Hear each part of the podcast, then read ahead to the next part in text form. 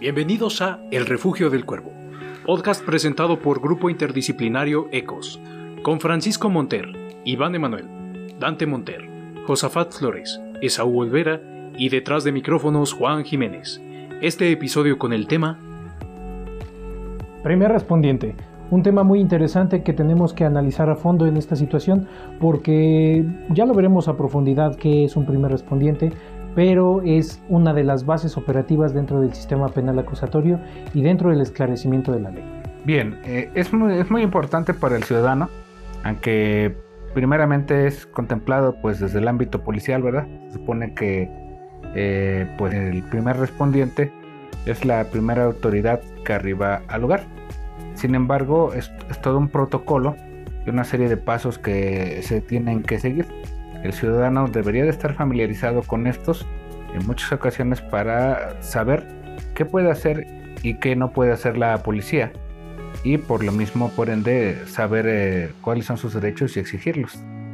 Aunado a esto, también tenemos que decir que el, primer respondiente, como ya lo mencionó Francisco anteriormente, tiene su propio protocolo y este protocolo tiene una base jurídica, una, una fundamentación no nada más es así como así que se regule por cuenta propio. Dentro de los principales ordenamientos legales nacionales que tenemos está, bueno, obviamente la Constitución Política de los Estados Unidos Mexicanos, la Ley Orgánica de la Administración Pública Federal, eh, la Ley de Policía Federal, el Código Nacional de Procedimientos Penales, entre otros tantos. Pero los instrumentos internacionales tenemos la Declaración Universal de los Derechos Humanos, el Pacto Internacional de Derechos Civiles y Políticos, la Declaración Americana de los Derechos y Deberes del Hombre, entre muchos otros más. Aquí una, eh, una pregunta que, cabe resaltar es, ¿hay alguna duda sobre lo que es un primer respondiente? Bueno, licenciado, a grosso modo, con unas, unas palabras más coloquiales, ¿qué es primer respondiente? Si nos vamos a un término más sencillo a lo mejor o menos coloquial, podemos decir que cuando hay una, un hecho que la ley puede eh, tipificar como un delito o una ruptura de la esfera jurídica, dejémoslo en un delito, es la, la primera autoridad eh, que tiene funciones específicas para actuar dentro de, de, esa situación. El Estado le otorga ciertos derechos o ciertas prerrogativas para que interactúe con las personas que intervinieron en ese hecho delictivo. Así es, y eh, esto también eh, conlleva que una de las pues, primeras acciones que realiza el primer respondiente es recibir la noticia criminal, es recibir la denuncia. Esto pues indica con que sea policía de cualquier nivel de gobierno, eh, así vaya en sus días de descanso, este, se esté trasladando algún servicio, no sé, eh, la persona que esté en ese momento en el lugar eh, tiene la obligación de recibirle la noticia al ciudadano y en consecuencia acudir al lugar para tomar conocimiento del hecho. ¿Cómo lo podemos ejemplificar de una manera para que se nos sea más entendido? Digamos que hay un robo. Eh, un robo muy sencillo a, una tienda, a unos abarrotes. Y por casualidad, por destino, por lo que le quieran llamar, va pasando una patrulla. Entonces el dueño de la tienda para la patrulla, para a los patrulleros, y les informa que un individuo de tales características eh, acaba de robar eh, en su tienda. Entonces ellos son los que las primeras personas que están recibiendo la noticia criminal.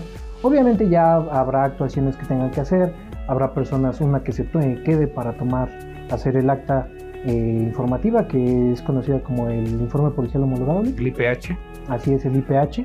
Mientras que los otros, si es posible, van a hacer la persecución. Ahí estaríamos entrando en un tema de flagrancia, básicamente. Aquí una pregunta. Por ejemplo, nos acaba de decir que cualquier policía. Normalmente eh, los ciudadanos normales entran todos los policías, por ejemplo, uno ve un bancario y dice, no, no, ellos nada más sirven para cuidar bancos y ya.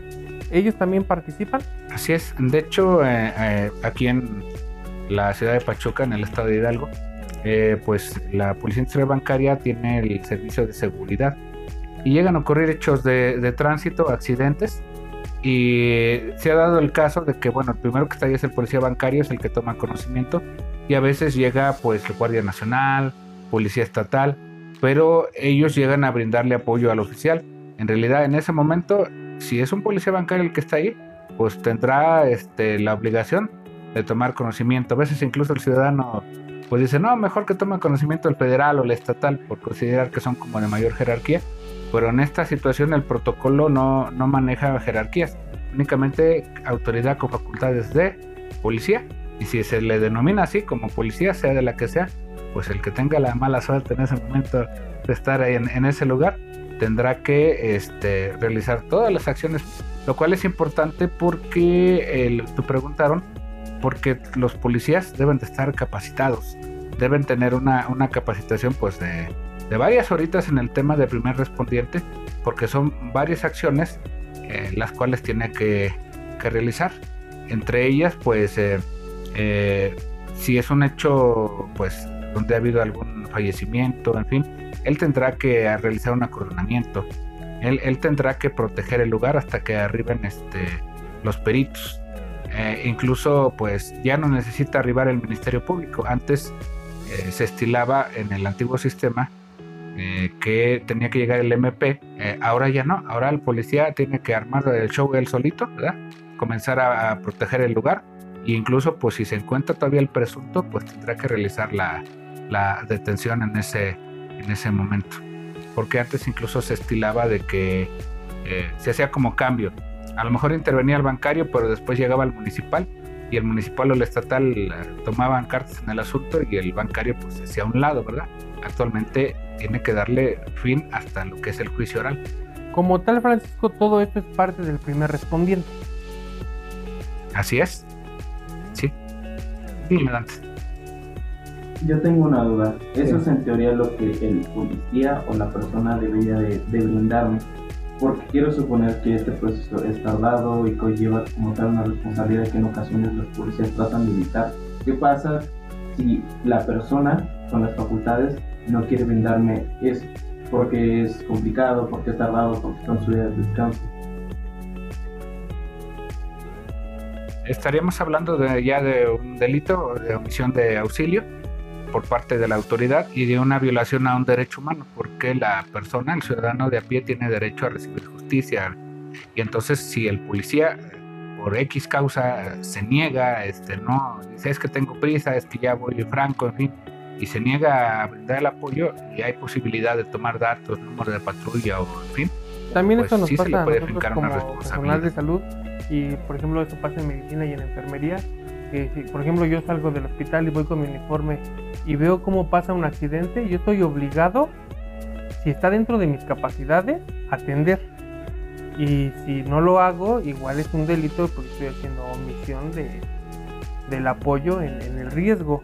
Entonces, por, por, ejemplo, mucha, mucha gente cuando uno es estudiante te dice, no, cuando te vayas a tus prácticas, saliendo, quítate el uniforme. Porque en el momento no saben si eres estudiante o ya eres un licenciado que está trabajando. Y esa es parte igual, no sé si es igual parte del primer respondiente de la, de la emergencia.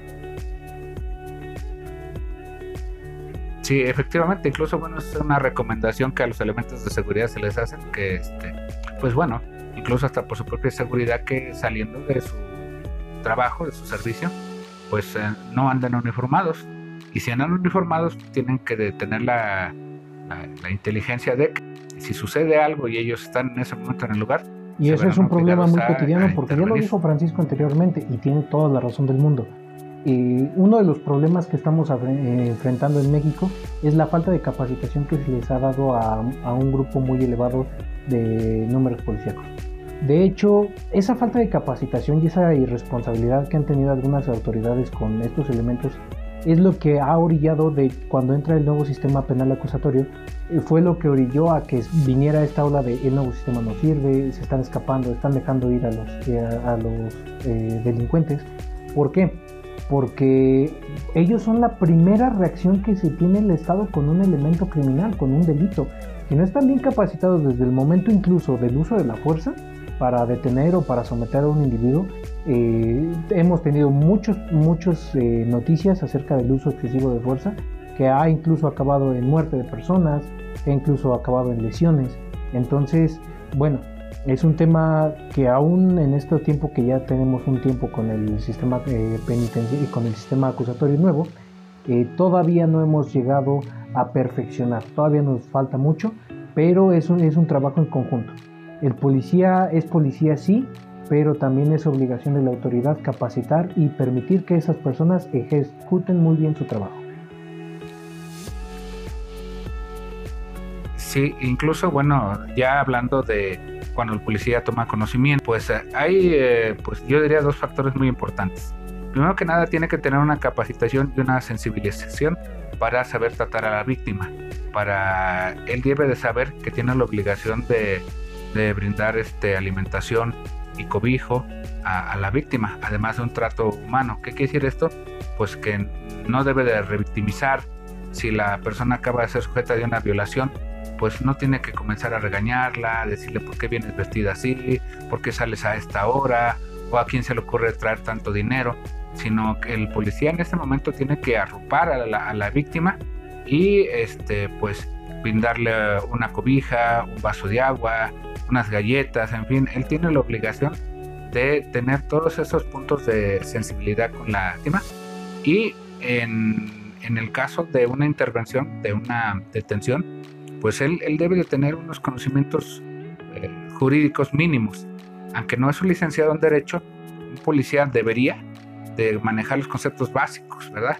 Saber qué, es la ley, saber, por ejemplo, que para sustentar una detención tiene que conocer mínimamente el Código Nacional de Procedimientos Penales. Por lo menos en sus artículos 146 al 150 debe de saber cómo puede fundamentar una detención. Que bueno, los policías que ya tienen tiempo, que ya más o menos saben, conocen que tiene que haber este, un señalamiento directo. Ajá. Tiene que la persona llevar todo lo robado. Si fue una persecución, una persecución interrumpida, sin haberlo perdido de vista entre otras cosas que maneja el Código Nacional de Procedimientos Penales. Y además, también es importante, una vez concretada la, la detención, que no se le olvide la lectura de los derechos del detenido, ¿verdad? Porque eh, eso incluso puede echar a perder una detención. Fue muy conocido el caso de, en el Estado de, de, México cuando el famoso Chacal que junto con su pareja secuestraba mujeres y las, las mataba ahí adentro de su casa, pues que se les había olvidado leer de los derechos humanos y va a salir, ¿por qué? Porque estaban violando el debido proceso. Afortunadamente por ahí en las filmaciones y la autoridad adujo que sí se los habían leído cuando estaban en el interior. Entonces hay, hay muchas situaciones que el policía debe de, de, de, conocer, puesto que si no lo sabe, pues va a echar a perder este... Pues, bueno, una pregunta, ¿el primer respondiente en qué momento empieza y en qué momento termina?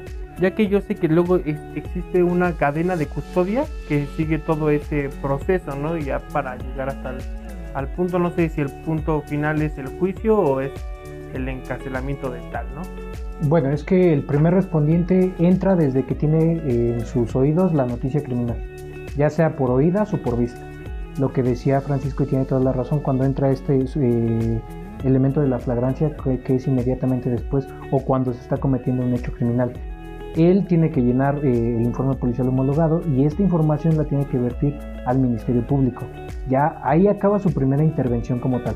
La primera más no la última. ¿Por qué? Porque posteriormente va a ser llamado a juicio para que él eh, básicamente exprese qué supo o qué conoce de esta situación.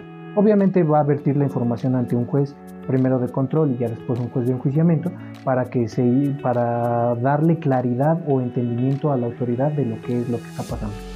Entonces, si un proceso se alarga o un proceso lleva todas las etapas, eh, la última participación del policía va a ser hasta la última etapa de juicio oral, en donde va a decir qué sucedió, qué fue lo que hizo, qué elaboró y qué no elaboró.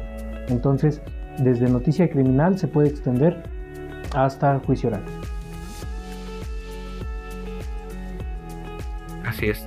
Y es muy importante, como lo comentaba, que el policía, pues, eh, sí esté bien, bien empapado de los este, principios jurídicos que tiene que manejar, porque si bien estamos el día de hoy hablando del protocolo de primer respondiente, que conocer pues de actos de molestia, saber cómo tiene que realizar la intervención con un, con un ciudadano, tiene que conocer de derechos humanos también.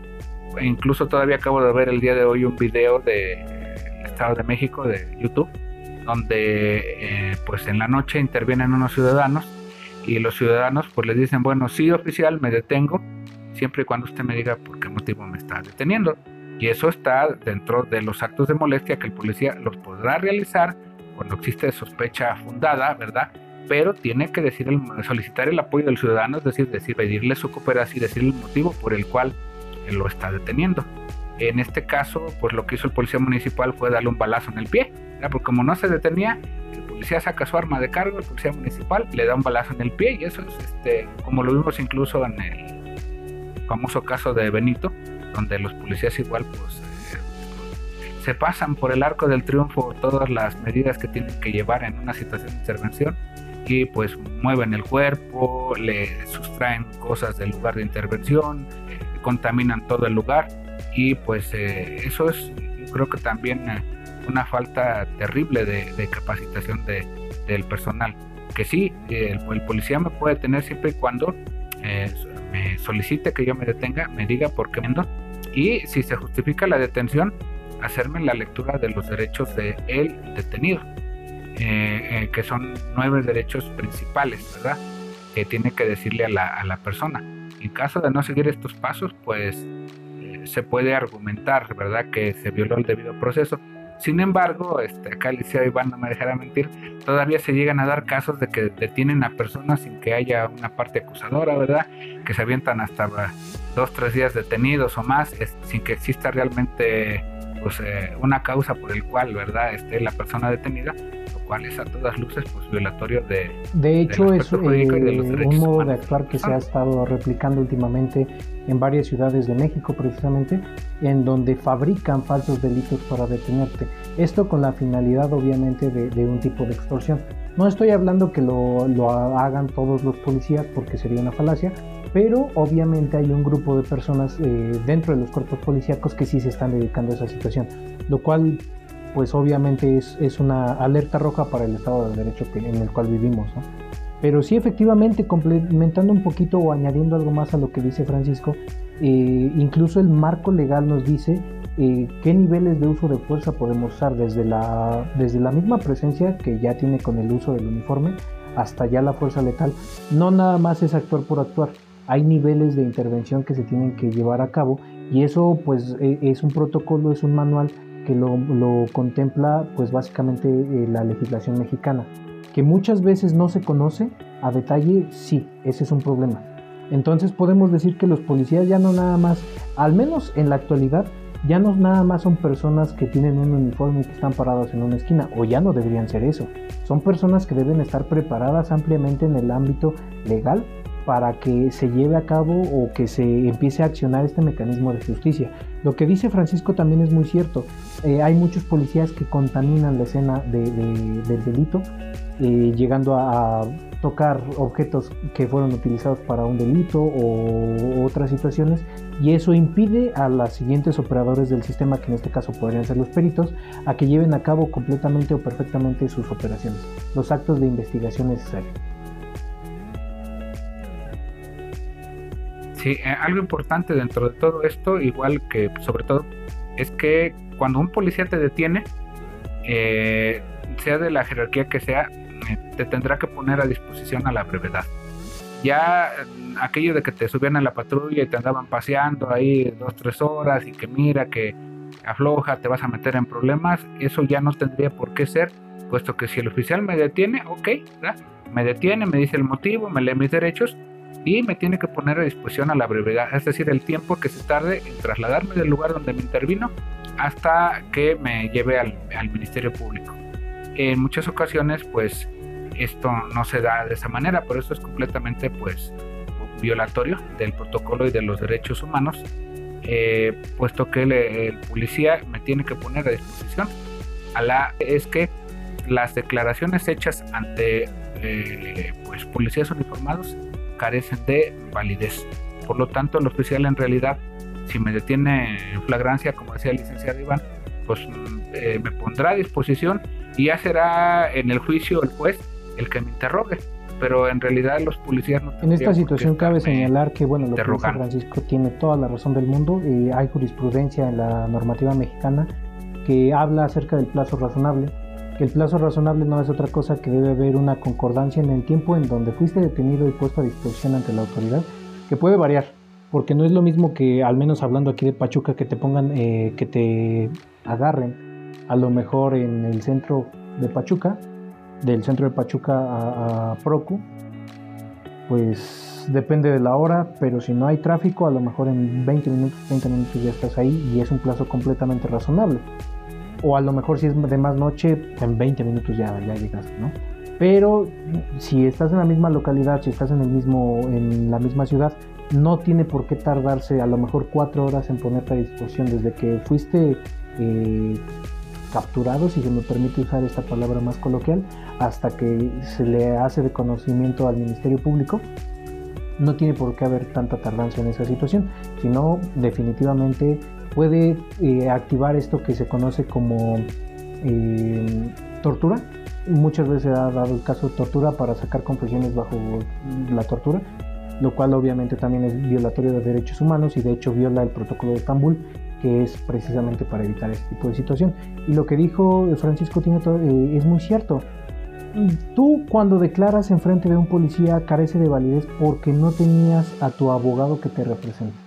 Entonces acordémonos que la, la legislación mexicana prevé la no autoincriminación. Entonces, bueno, ya si vas a dar algún tipo de declaración tiene que ser con la autoridad pertinente, con tu abogado ya sea particular o ya sea de oficio que prevé el Estado, que son gratuitos. Entonces, bueno, en todo tiene un protocolo.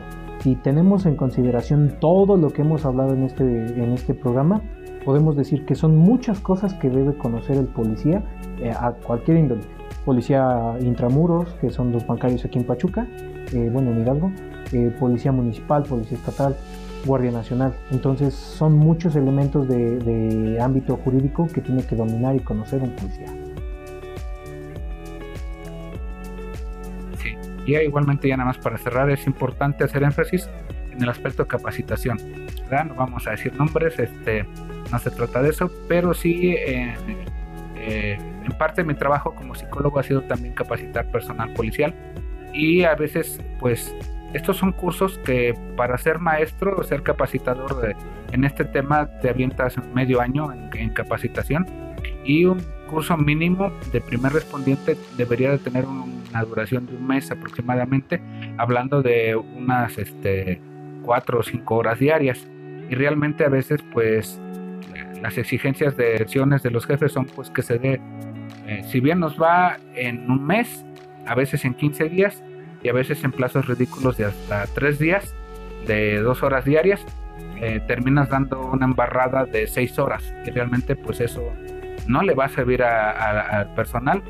Eh, se da muchas veces con la esperanza de que el personal una vez recibido la capacitación express se autocapacite. Definitivamente, y aparte no debe ser una capacitación teórico-práctica porque como lo que estuvimos viendo, eh, no nada más basta con saber las leyes, sino hay que saber, incluso desde el acordonamiento del lugar, etcétera, etcétera. No es lo mismo acordonar un lugar interno que un lugar externo porque tiene medidas y tiene cosas específicas que se tienen que hacer. Incluso en las condiciones atmosféricas tienen, eh, pueden cambiar mucho la situación. En caso de que vaya a llover, en caso de eso, hay que preservar la evidencia de algún modo en específico. Pero bueno, ese es un tema que podríamos tratar en otro capítulo. Con eso terminamos el episodio de hoy. Les agradecemos escucharnos y los esperamos la próxima semana. Les recordamos que nos pueden seguir en nuestras redes sociales donde nos pueden sugerir algún tema.